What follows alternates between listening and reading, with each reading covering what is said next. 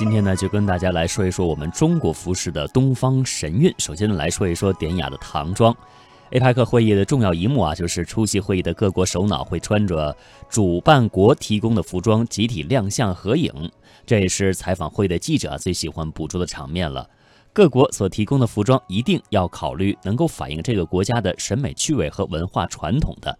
那二零零一年在我们国家上海召开的 APEC 会议上，主办国中国就提供给各国首脑的服装是唐装。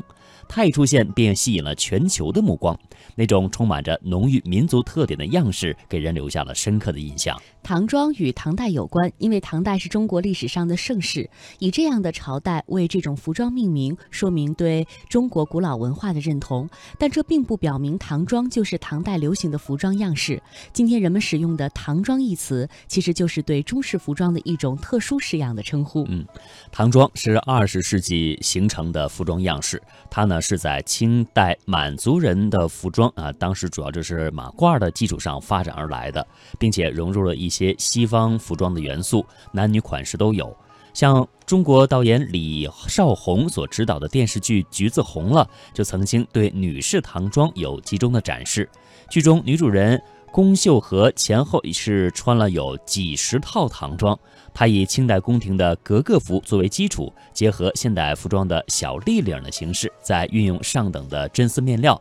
在衣服上手工绣上体现中国风格的各式花朵，显得典雅细腻，有很高的欣赏价值，也受到人们的普遍喜爱。一般谈到唐装，总要提到它的四大要素：第一是对襟，女士唐装多是斜襟的，这样的处理呢有民俗化的特征，又不失优雅的风韵；第二就是立领，唐装从上衣前面的中心开口，啊直视处理，给人一种人景象的美感，又有落落不凡的气度。第三呢，就是连袖，衣服的主要块面和袖子没有接缝。比如说，女士唐装采用的格格服的马蹄袖，宽宽大大，显得飘逸洒脱。四是盘扣，扣子不用机械的制作，用布匹扭结而成，手工制作，显得很有品味。嗯，唐装一般都是有花卉文字图案装饰的，这可以说呢是唐装的生命。这些花卉文字图案具有浓郁的民族特点。那现在在我们中国，每逢节日或者是喜庆的日子，人们都会喜欢穿上唐装，因为唐装啊有吉祥和祝福的意思。唐装上一般绣有团花，花朵呈现四周放射或者是旋转的样式，花卉有牡丹、梅兰竹菊等。这些花卉在中国呢都是有着象征意义的，比如说牡丹象征富贵，梅花象征高洁。也有的服装会绣上福禄寿双喜等文字图案，给穿这种服装的人带来好心情。大唐王朝的盛世风貌，书写了唐服在中国服饰史上华彩的一笔。那么，唐朝当时对奢靡着装有何约束呢？曼束罗裙半露胸的唐代辣妹，为何能够引领另类穿衣风尚呢？带着这些问题，我们来听听内地著名的收藏家马未都的介绍。唐朝呢，实际上唐朝可以说是一分为二，以安史之乱为节点，前面呢都是盛世气象。安史之乱以后呢，呃，唐朝长期的陷入一种混乱，后面有一百多年没有翻过身来。那么唐朝的前期呢，呃，它的各个制度都非常成熟，比如政治非常成熟，它讲究德行兼备，呃，讲究以德治国，同时也讲究以法治国。那么他在外交上也是这样，呃，有文有武，张弛有度。呃，那么在制度的建立上呢，他建立了三省六部制，呃，实行科举，这也是他制度成熟的一个体现。再有在经济上，均田制、租庸调制使它相匹配。那么大唐的经济的繁华，我们都是有目共睹的。再有就是文化，文化大家都比较熟知，的唐诗，唐朝的歌舞都非常的盛行，所以唐朝在各个方面啊。社会的各个层面都显出了它非常成熟的一面。我们知道唐代呢，呃，妇女非常注妆容，化妆是她生活中很重要的一个部分。这个，但是唐代呢，它的妆容跟我们今天不同，是因为，呃，它的社会需求不一样。唐代的经常是浓妆艳抹，按照今天的标准，那真是浓妆艳抹。所以唐代的这个关于化妆的文物就比较多。嗯，这就是那个时代的一个粉盒。呃，用当时最好的白瓷制作的。我们在唐代就有如此白的白瓷了。那么上面呢有很清晰的装饰，有西翅鸟，有一个就算是中国结吧。嗯。我们今天老说中国结，中国结，这就是我们早期中国结的一个形象。我们今天通过这样一个文物呢，可以看到唐代的这个妆容。能看到妆容，就能感受到服装。古代呢，各个朝代的衣服呢，在它的文化的行径当中会有所改变。我们今天生活中非常熟悉的词汇，可能跟古代有所不同。我们今天都说衣裳，这个字是个双音字。嗯。我们一般连读的时候都读衣裳，对吧？对。但是这个字单独读的时候读长，衣长。衣长是衣是指上半身，下半身这裙子叫长。杜甫的诗，杜甫的诗呢说：“剑外忽传收蓟北，初闻涕泪满衣裳。”什么意思呢？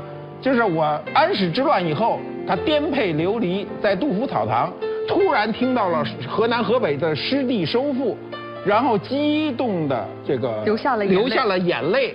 如果你说，呃，剑外忽传收蓟北，初闻涕泪满衣裳，这一下这个声音就弱下来了。所以在诗歌当中，都读衣长。衣长啊，这就是因为我们当时的衣和长是分开的。呃，唐代的衣服呢，它非常的宽松呢，是逐渐逐渐宽松的。逐渐宽松啊。刚入唐的时候，初唐的时候，衣服还是比较窄的，袖口也比较窄，衣服也比较窄，因为是游牧民族。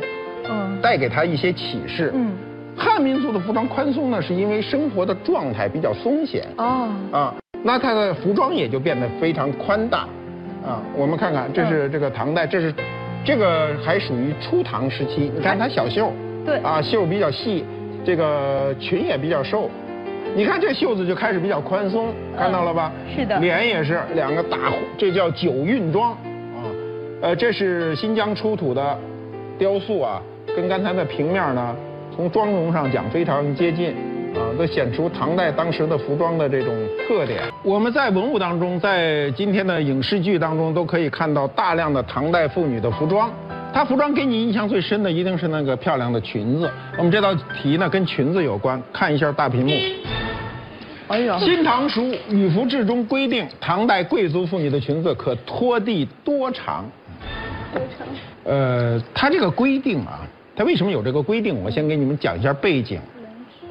呃，一个社会啊，一个社会，当它奢华到极点的时候，往往都有限制。裙子拖地本身就很奢侈。是。过去我小时候，那个孩子那裤腿一拖地，那都挨人说说这扫大街的吧？这个是。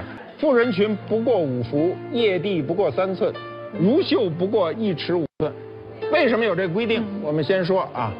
我们先说裙不过五福是什么意思？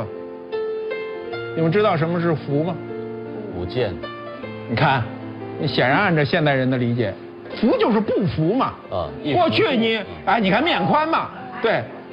他说群富人群不过五幅，就是你的宽度最多使五个幅这么长。嗯。那么腋地，腋是拖拉拽的意思，对吧？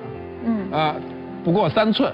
你们想啊。三寸大概有这么多，你你要有三寸招地的时候，这个裙子显得非常大了。那么如袖不过一尺五寸，为什么有这样的要求呢？唐代后来的越做越大，越做越夸张，越浪费，所以就限制了这个一尺五寸。一尺五寸是指周圈，哦，周圈。我们看看《簪花仕女图》，它这个拖地可能是要超过三寸，但也不会超过的太多。它接地的那部分也就有一尺的样子，看看吗？这是导链图啊，导链图看见没有？导链图的这个着地的部分大概是有三寸的样子啊，你能够感受出来，对吧？这就这导链图都是贵族妇女啊，穿的穿的服装极为奢华了啊。可以看到，当时唐代的时候，他对这个服装是有很多要求的。我们这个去查唐书的时候，为什么有鱼服制呢？就是当时的很多规定，比如服装的颜色啊，皇帝从唐代开始黄色。黄色，嗯，那么依次官员百官呢是由紫、绯，就是浅红色，呃，绿、青，这么一颜色排下来，百姓就是白色，这个白是本色白，就不染了嘛。当时唐代的服装呢，在宫廷一级，在诸侯这个王侯一级中呢是有严格规定的，服装它是有这个宫服，呃，有这个这个呃宴服，就是平常平常穿的，还有祭服，就是丧葬时期穿的，它的服装都不一样。嗯，那么在制式上有明确的规定吗？制式上是这样，嗯呃，唐代的服装呢，越贵族的服装，尤其到了盛唐的时期啊，嗯暴露的都比较多，是因为唐代的前半部分，前半就是部分嗯安史之乱之前，唐唐代的心胸是非常开放的。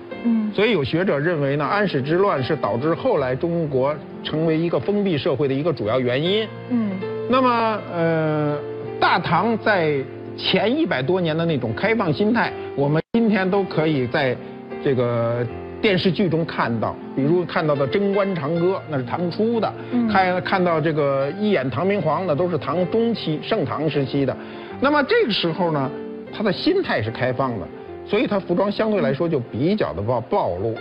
当他生活不好的时候，谁也不愿意暴露。现在愿意暴露，还是是生活比较好。